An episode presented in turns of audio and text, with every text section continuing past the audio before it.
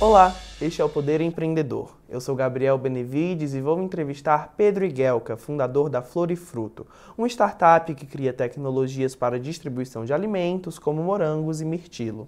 Pedro, obrigado por ter aceitado o convite. Muito obrigado você pelo convite, um prazer poder estar contribuindo aí, compartilhando a história da Florifruto e ficamos à disposição aí para responder as perguntas. Agradeço também a todos os que assistem a este programa. Esta entrevista está sendo gravada no estúdio do Poder 360 em Brasília e conta com o apoio do Sebrae. E eu começo essa entrevista perguntando o que faz a Florifruto, de onde veio a ideia de fundar a startup? Acho que o principal propósito que começou realmente a Florifruto foi um reconhecimento, tanto meu quanto dos meus sócios, dos privilégios e oportunidades que nós tivemos na nossa vida, em termos de acesso à educação, saúde, mercado, e entender que o Brasil, tão desigual, só iria mudar se a gente começasse a botar a mão na massa e realmente tentasse promover isso né, para as pessoas que realmente precisam de soluções que sejam mais inclusivas e que, de fato, possam combater essa desigualdade sistêmica. Então, nasce desse grande propósito, esse desejo de impacto e transformação social, é, mas realmente a ideação da Florifruto, ela veio num campo de produção de tâmaras no deserto de Israel, eu tive a experiência de morar lá por seis meses. Era uma vila, uma comunidade de 150 famílias. E lá eu trabalhei no campo de produção de tâmaras e pude ver como não só eles usavam a, a tecnologia dentro da sua produção, mas como uma forma de integrar várias pequenas produções da, da região do deserto de Israel para conseguir é, fazer uma comercialização única em que cada pequena produção ganhasse tão bem e produzisse tão bem quanto os grandes.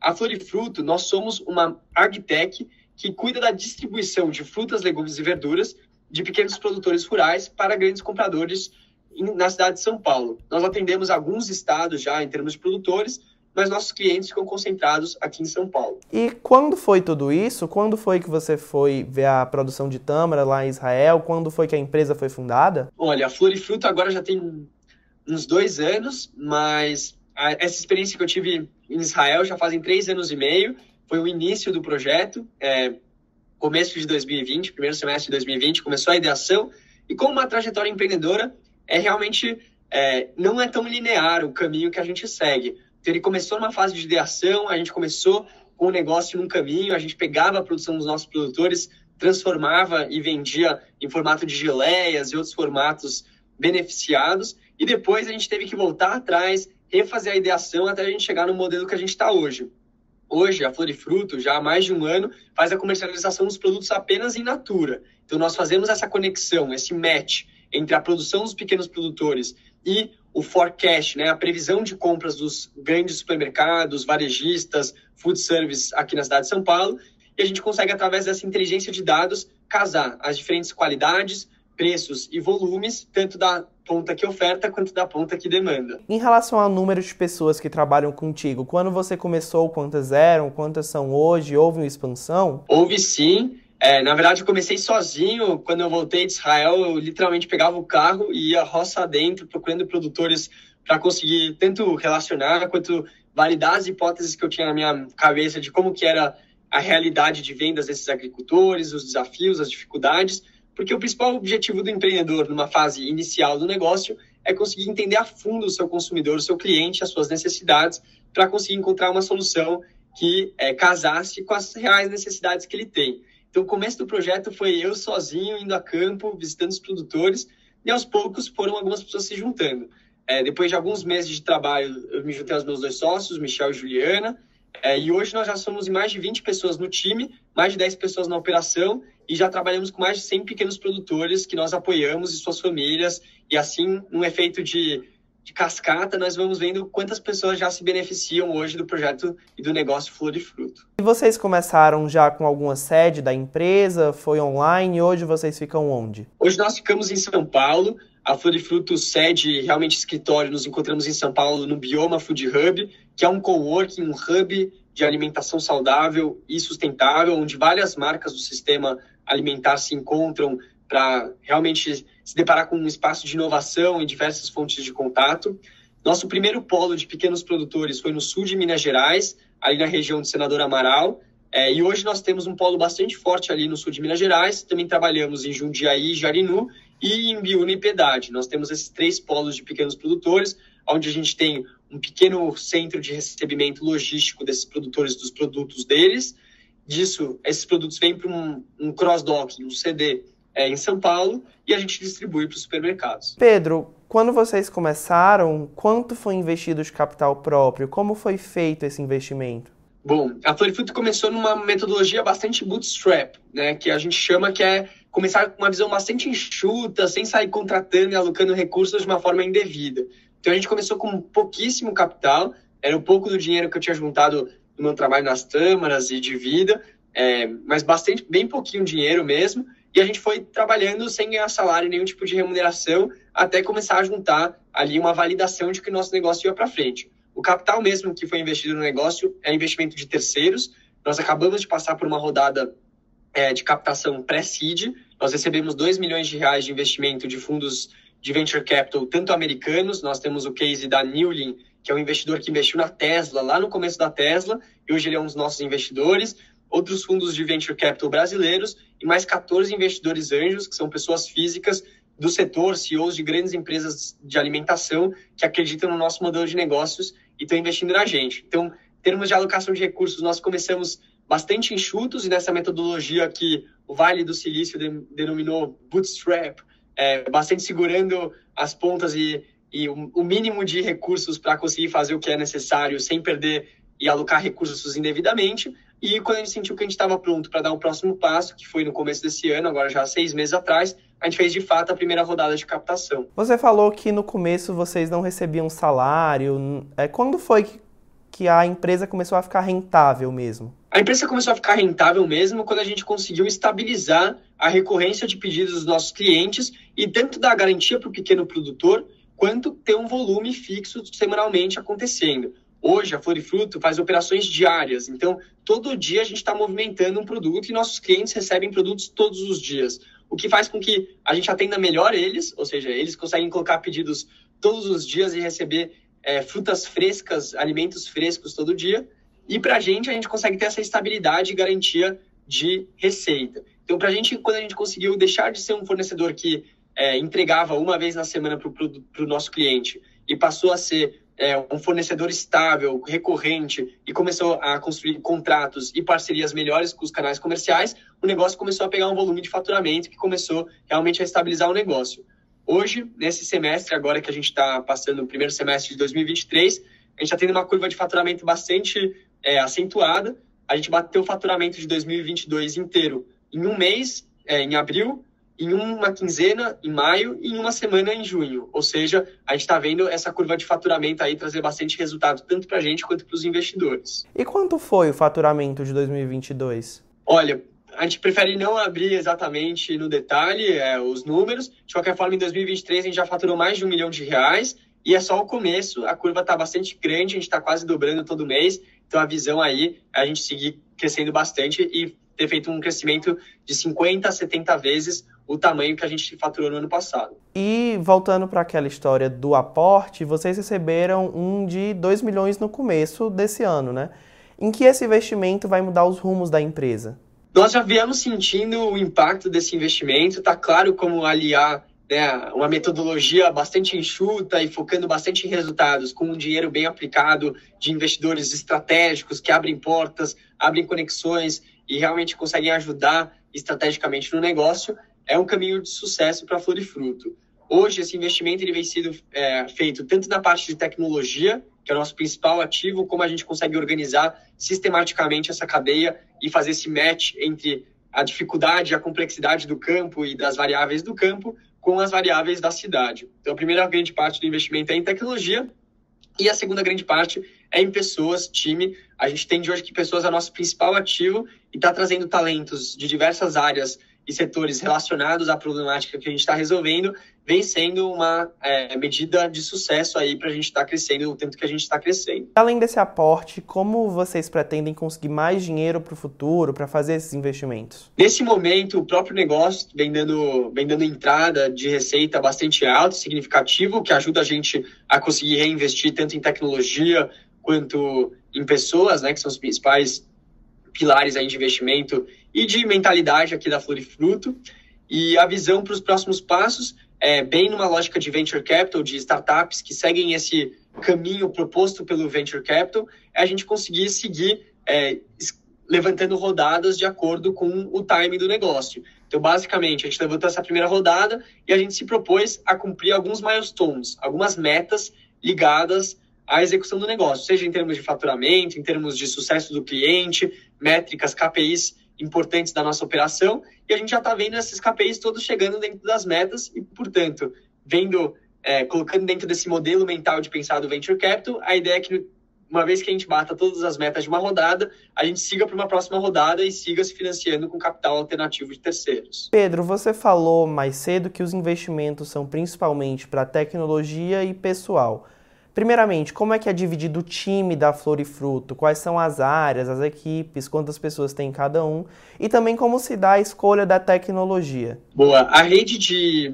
o time em si, ele é dividido em dois principais pilares, é o pessoal que está ligado a campo e o pessoal que está ligado à cidade. Então, nós temos o time de supply chain, que organiza toda a rede de fornecedores e produtores parceiros, nosso objetivo não é tornar os nossos produtores apenas fornecedores, apesar de que eles sim são fornecedores nossos, eles também são clientes nossos e a gente sempre eleva bastante o nosso nível de serviço em termos de atendimento, em termos de compromisso, de garantias que a gente tem com os produtores. E a visão é que é, um time de supply integrado, que tem tanto uma visão de compras e com fornecedores, mas também de sucesso da rede, olhando bastante como o cliente se comporta, pensando no produtor como nosso cliente, isso aqui é uma, uma parte grande do nosso time. Hoje já são quase oito pessoas aí envolvidas nessa parte da cadeia. Do outro lado, nós temos o time de comercial, vendas, que é o time que faz o relacionamento com os supermercados, com os varejistas, food service, distribuidoras que compram da gente e garantem que a gente está entregando produtos de boa qualidade dentro dos padrões estabelecidos por esse cliente. Por fim, nós tem, temos um, um time de operações nesse meio termo, que vai desde técnicos de qualidade, logística, é, gestão logística, e com isso a gente consegue compor essa cadeia toda. É, basicamente o time está tá nessa configuração hoje. E em relação às tecnologias, como que vocês escolhem qual tecnologia vocês vão investir? Tem algum estudo? Olha, a gente conversou com muita gente antes de chegar no que, que seria a nossa tecnologia, até porque a gente ouvia de mercados, empreendedores falando que tinha muito empreendedor de primeira jornada que ia começar um negócio e antes de olhar muito bem para o problema, entender muito bem o problema e como que realmente é na prática esse problema, já ia direto para a solução. Sendo que, na verdade, o grande mantra a ser seguido é se apaixone pelo problema e não pela solução. Então, a gente segurou bastante antes de sair é, codando linha de código, inventando, tentando reinventar a roda. A gente se segurou para realmente entender o problema e fazer o problema de uma forma bastante manual, solucionar ele de uma forma bastante manual, até entender que tecnologia que realmente otimizaria toda essa organização da cadeia e poderia realmente tornar escalável esse problema que a gente está resolvendo, essa solução que a gente está resolvendo. É, portanto, a gente realmente gastou bastante tempo com as nossas próprias mãos até entender qual era o desafio que a gente tinha que resolver e conseguir selecionar a tecnologia que melhor endereçava isso. Uma vez tendo isso bastante estressado, é, foi importante trazer pessoas de tecnologia que tenham essa capacidade técnica, afinal, a tecnologia tem sim essa barreira é, de tecnificação para a gente começar a construir, e a gente entendeu que para nós é uma boa infraestrutura de dados, uma boa inteligência de dados, e agora o machine learning que isso pode gerar, uma vez que já tem é, uma estrutura robusta de dados, é o caminho que poderia solucionar essa questão, a problemática das qualidades, volumes e precificação dentro dessa cadeia tão volátil e tão difícil, que o pequeno produtor rural sempre é o elo mais fraco. E a Florifruto está usando todo esse hub de dados para privilegiar o produtor dentro dessa história, dentro dessa, dessa toda essa cadeia. Quais clientes vocês já atenderam? Tem algum nome grande de empresa ou de empresário nessa lista? Sim, hoje nós atendemos, principalmente supermercados de classe A em São Paulo. É, nós já atendemos, por exemplo, Natural da Terra, que né, representa o Grupo Hortifruti aqui em São Paulo, são bastante grandes. Nós tivemos como clientes aí Quitanda, Superville, Varanda, é, varejistas de classe A e B de São Paulo, é, além de outras distribuidoras é, que, no geral, é, são mais conhecidas no meio empresarial do que realmente para o consumidor final. É, e, bom, temos uma carteira grande aí de clientes que a gente vem atendendo e sempre priorizando é, não ter muitos clientes que não são fiéis e que mantêm realmente uma retenção e uma continuidade de compras. A gente está no momento de estar tá escolhendo bem os clientes que a gente consegue trabalhar bem, atender a qualidade que eles querem e sempre garantir que o pedido de cada cliente está aumentando, mais do que sair aumentando clientes sem garantir o sucesso de cada um deles. Tem alguma metodologia que vocês usam nessa hora de escolher o cliente? Olha, a metodologia é bastante prática, bastante é, no momento prático de atender esse cliente, entender os pontos que são relevantes para a gente. Hoje a gente entendeu que um, um, bom cliente é aquele cliente que consegue passar uma previsibilidade de volume, então ele consegue dizer o volume que ele quer, não de última hora, e a gente consegue fazer um trabalho mais especializado para ele. É um cliente que não tem problemas de inadimplência, históricos de inadimplência na justiça, o que no nosso setor é surpreendentemente alto a quantidade de clientes, supermercados e compradores que acabam não pagando devidamente a sua cadeia de fornecedores. É, e na prática mesmo ali, no dia a dia, se ele é um cliente que acaba é, inventando ou fabricando problemas na qualidade do produto, sendo que é, a gente tem esse controle, a gente faz 100% da rastreabilidade da nossa cadeia, a gente sabe exatamente como o nosso produto está em cada, em cada etapa dela.